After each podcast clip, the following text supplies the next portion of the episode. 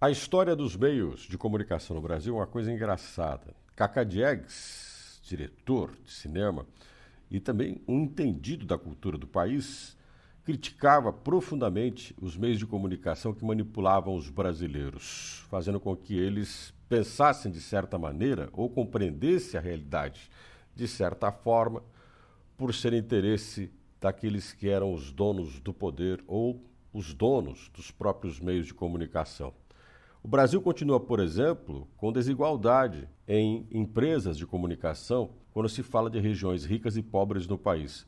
O sul do Brasil, por exemplo, detém mais de 26% das empresas de comunicação nacionais. Contudo, o sul do Brasil tem uma população que corresponde a 15% da nacional. Temos no país um número distribuído de pessoas desigual e os meios de comunicação proporcionalmente estão nas regiões mais ricas. Onde tem mais dinheiro, tem mais empresas de comunicação. Grande parte dessas empresas de comunicação não tratam a informação de maneira profissional. Distorcem, exageram, criam inclusive falsas verdades ou criam sensacionalismo para transformar aquilo que poderia ser tratado com lógica em espetáculo. Fantasiar a informação. Como também tem empresas de comunicação, das mais diferentes formas e tamanho, que ignoram a informação ou tratam ela com incapacidade de compreensão de sua profundidade. Tem muita superficialidade no tratamento da informação.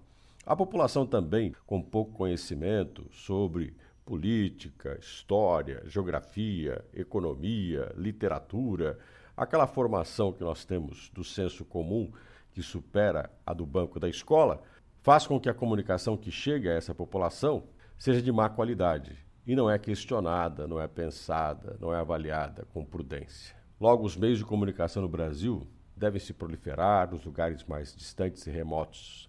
A comunicação é fundamental mas os brasileiros também precisam melhorar a forma que enxergam a notícia e serem mais criteriosos onde buscam a informação.